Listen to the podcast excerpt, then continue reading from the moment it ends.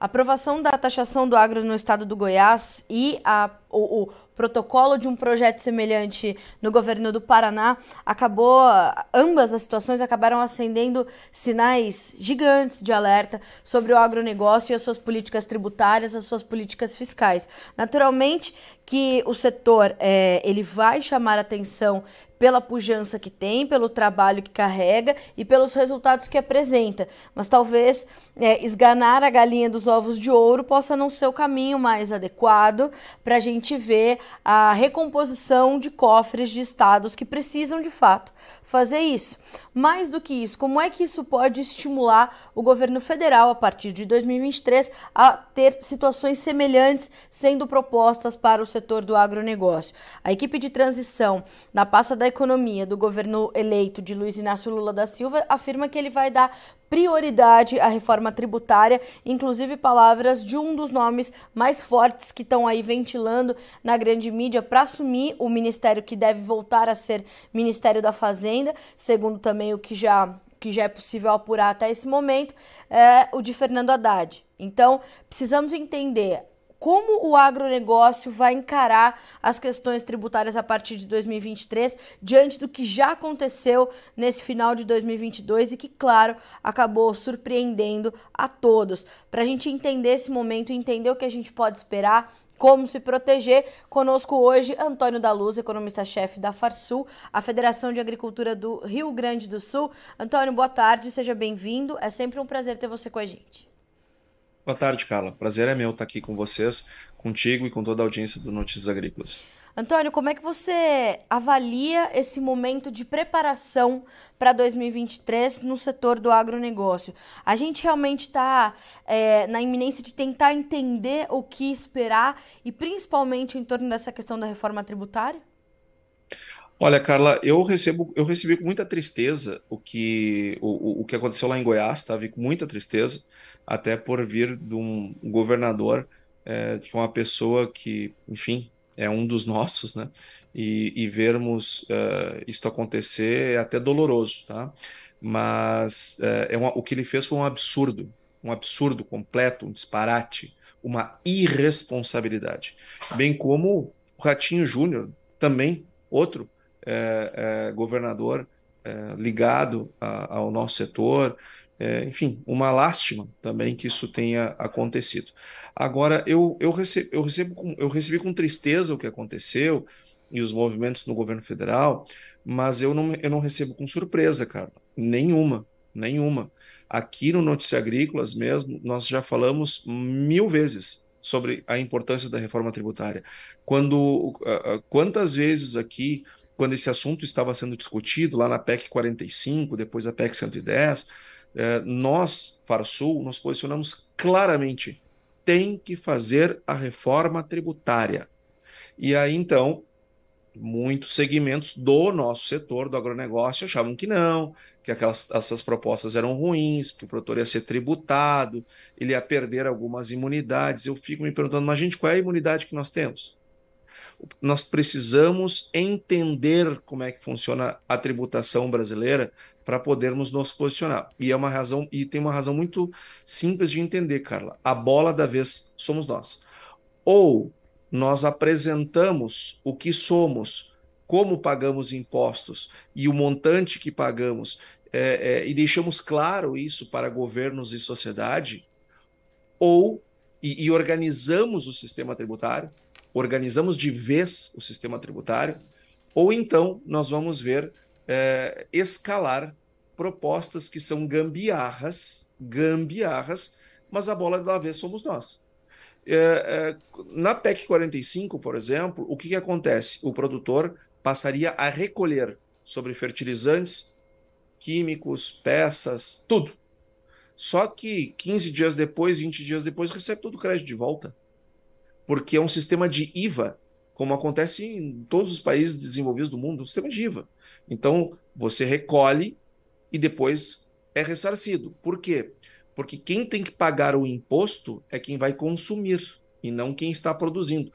Não se paga, não se tributa a produção, se tributa a consumo. ICMS é um imposto sobre consumo e não sobre produção. mas aqui no Brasil ele termina incidindo sobre a produção. E aí tem gente que diz assim: ah, mas, o, mas o agronegócio não paga imposto. Ele é desonerado, ele tem um monte de imunidades. Pois é. Aqui no Rio Grande do Sul, nós temos uma boa relação com o governo do estado, uma ótima relação com a Secretaria da Fazenda de anos. Eles prepararam, é, e, e nós, obviamente, sempre os estimulamos a analisar o que acontece com o agronegócio. Porque nós temos clareza do quanto impostos nós pagamos. Vamos lá, Carla. Quando o produtor compra diesel, ele não paga ICMS? Justamente. Paga ICMS. Ele ressarce esse ICMS que ele paga? Não. Quando o produtor compra fertilizantes, ele paga ICMS? Com certeza. 1% nas operações internas, e aí, dependendo do estado, é, é, 7% é, nas, nas operações interestaduais. Agora, a partir de 1 de janeiro de 23, vai para 2% das operações internas. Ele recebe esse crédito de volta? Não. Quando o produtor compra peças para a manutenção das suas máquinas e implementos, 30, 40, 50% daquelas peças são impostos. Ele recebe ressarcimento dessa, desse CMS? Não. A indústria trabalha num sistema de débito e crédito. Serviços trabalham num sistema de débito e crédito. Nós não. E estamos pagando aí um monte de impostos e, tá tudo, e ainda dizem que nós somos isentos. Quando o produtor irrigante contrata energia elétrica, ele não paga ICMS? Paga, recebe de volta? Não recebe. Crédito. Aqui no estado do Rio Grande do Sul, nós temos um relatório feito pela Secretaria da Fazenda, não somos nós. Não somos nós. É a Secretaria da Fazenda que faz. Se chama Relatório de Transparência Fiscal. Pode botar no Google aí. Relatório de Transparência Fiscal, Secretaria da Fazenda do Rio Grande do Sul. Sabe qual é? Sabe como? É? E o agronegócio, ele está ali o quanto nós pagamos de imposto. Carla, nós somos o terceiro segmento da economia que mais paga imposto. Nós só estamos atrás de combustíveis lubrificantes, que, por sinal, o agronegócio é um grande consumidor de combustíveis, Sim.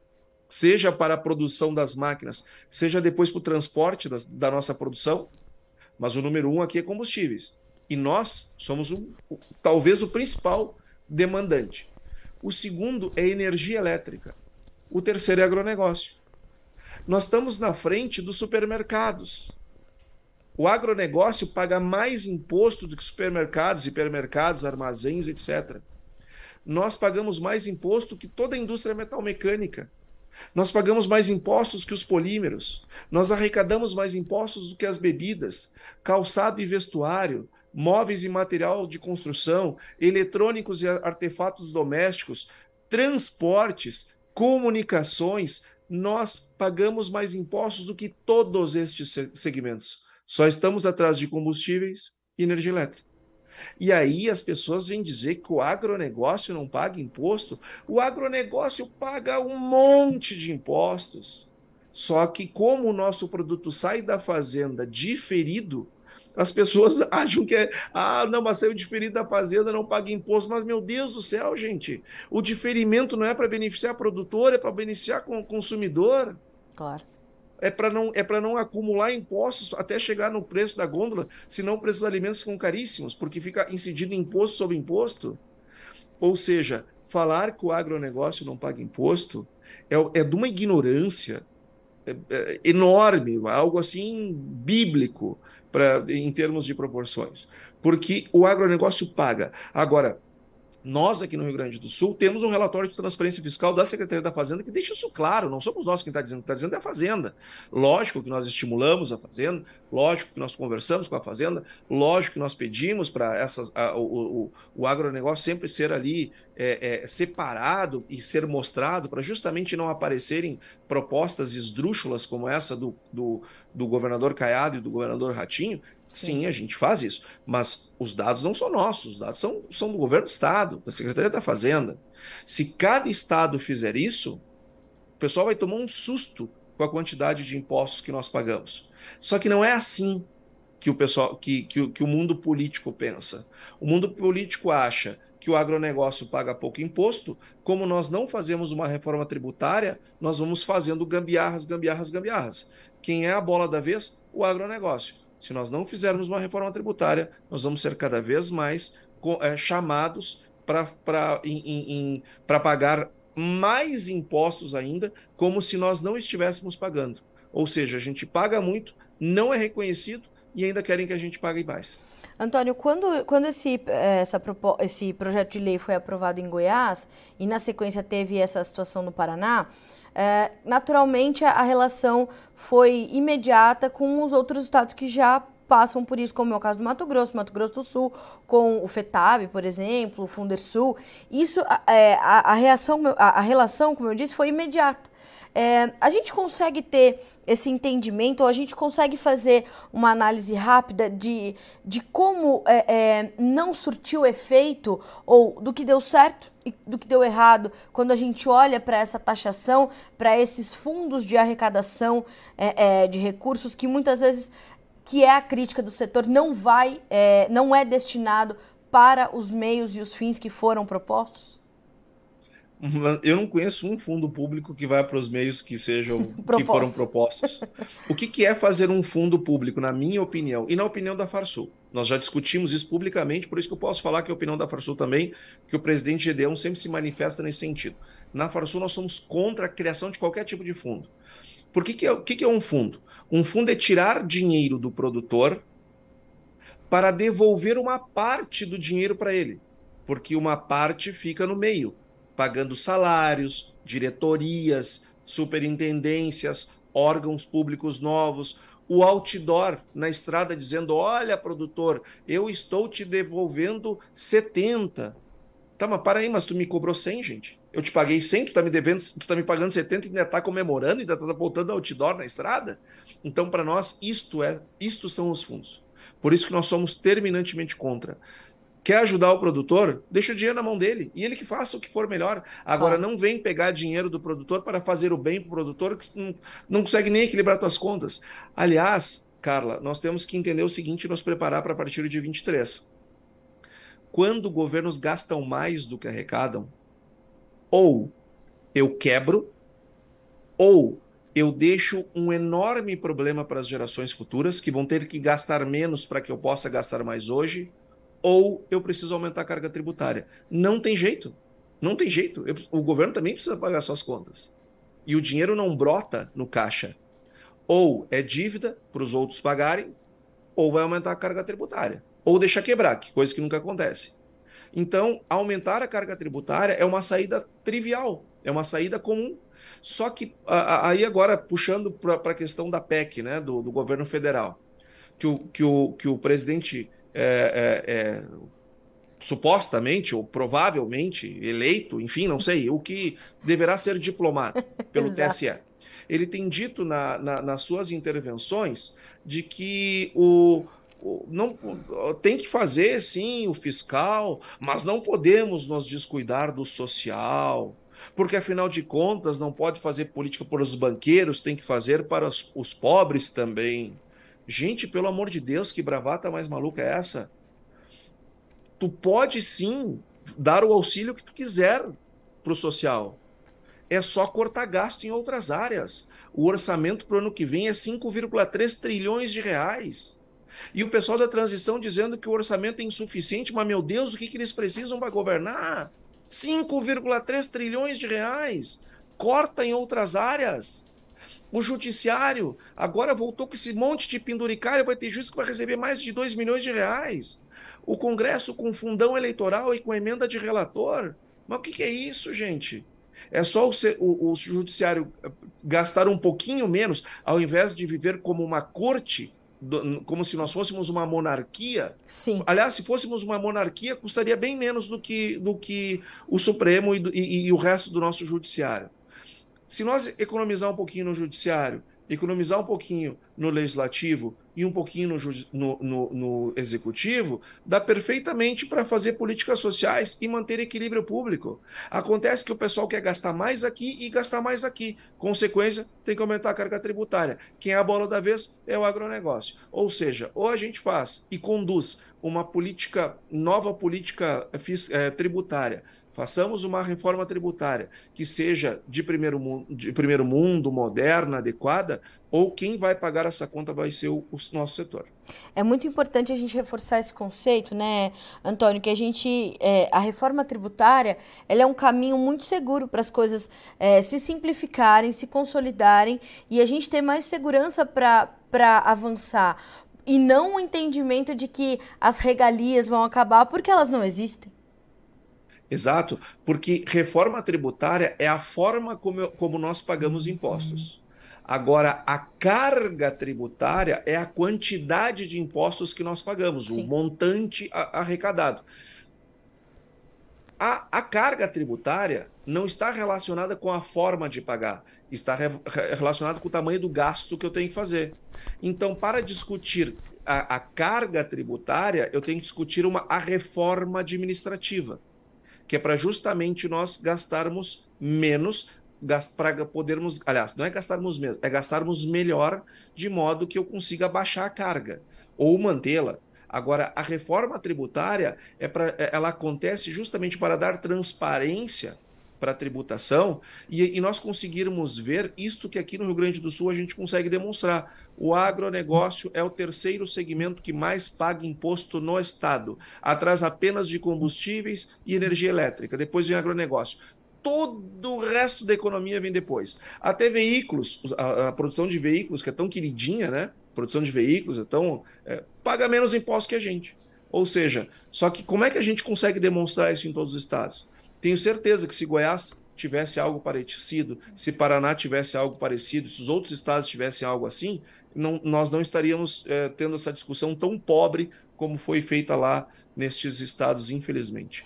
Antônio, para a gente é, arredondar o nosso, o nosso comentário, é, a gente pode entender, portanto, que nessa reforma tributária, ao passo em que ela for avançando, as questões tributárias ligadas ao agronegócio estarão muito presentes nas discussões, portanto.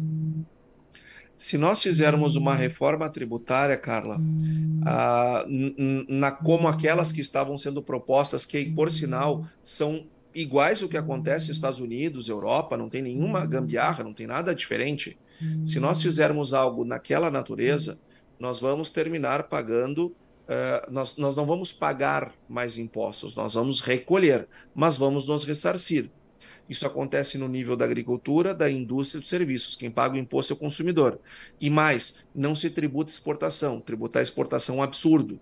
Ninguém, aliás, ninguém não, só a Argentina tributa exportação. O exemplo, o, o exemplo é bom e é ruim. Isso é uma, uma insanidade. Sim. Agora, quando a gente não vai, a gente não faz reforma, é, é, é, não faz a reforma é, tributária, as gambiarras vão aparecendo.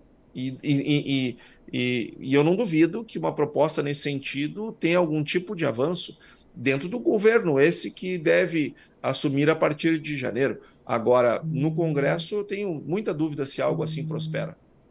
Bom, Antônio, eu tenho certeza que a gente ainda vai tratar muito disso. No dia 7 de, de dezembro, o senhor Luiz Inácio Lula da Silva disse que deverá ser diplomado. Não sabemos ainda qual o melhor termo para utilizar, né, ao, referirmos, uh, ao nos referirmos a ele. Tem uma reunião com os governadores eleitos e reeleitos. Dali ainda vai sair muita notícia e talvez muita preocupação também, né? É verdade. É, vamos, vamos aguardar para ver o que, que acontece. Agora, uh, nós, nós, o nosso setor, ele precisa estar muito atento, uh, porque 2023 essas questões tributárias prometem. Ou a gente faz uma reforma tributária que nos serve, ou nós vamos terminar tendo a goela abaixo e, e gambiarras, como foi o CONFAS, o convênio do CONFAS, que trouxe tributação sobre fertilizantes há um ano ou dois atrás, agora lá Goiás, e assim vem escalando, e assim vem escalando. Tá certo. Antônio da Luz, sempre um prazer ter você e os seus esclarecimentos conosco aqui no Notícias Agrícolas. Muito obrigada mais uma vez, meu amigo. Você é sempre bem-vindo e certamente ainda vamos falar muito sobre isso aqui. Obrigada mais uma vez. Com certeza. Um abraço, cara. Um abraço, até mais.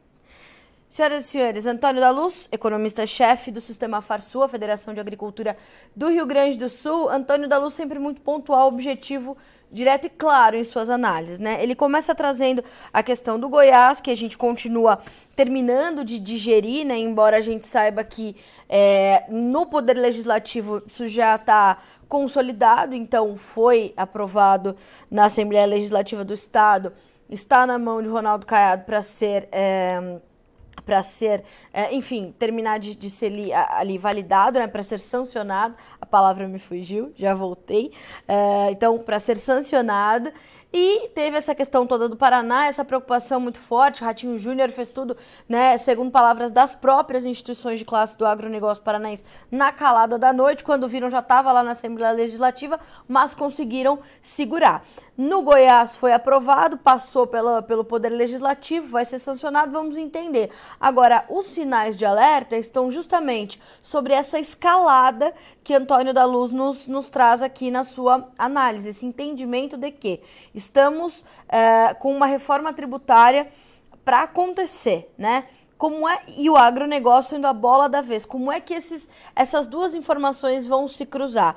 Então, Antônio da Luz reforça a necessidade do setor participar ativamente dessa reforma tributária, que vai trazer mais transparência, que vai trazer mais clareza, e cita-se esse exemplo do Rio Grande do Sul, onde o agronegócio é o terceiro maior pagador de impostos do estado. Ou seja, nós temos ali na frente só combustíveis e lubrificantes e energia elétrica na sequência, vem o agronegócio. Então os argumentos são muito claros, né? Esse portal né, da transparência que tem lá da, da Secretaria da Fazenda, um relatório de transparência fiscal uh, da Secretaria da Fazenda do Rio Grande do Sul ajuda a fortalecer o argumento. Então, é isso que a gente vai ter que observar a partir daqui, em que pé fica o agronegócio no meio dessa questão toda da reforma tributária e essa reunião que temos entre Lula e os governadores eleitos e reeleitos em 7 de dezembro, na semana que vem. Dali vai sair muita pauta e muitas informações de interesse do setor. E a gente vai estar aqui com cobertura completa sempre para que vocês sejam os produtores mais bem informados do Brasil. A gente fica por aqui com esse boletim, mas a gente continua te trazendo mais informações ao longo do finalzinho dessa quinta-feira. Amanhã a gente volta a se encontrar. Até mais.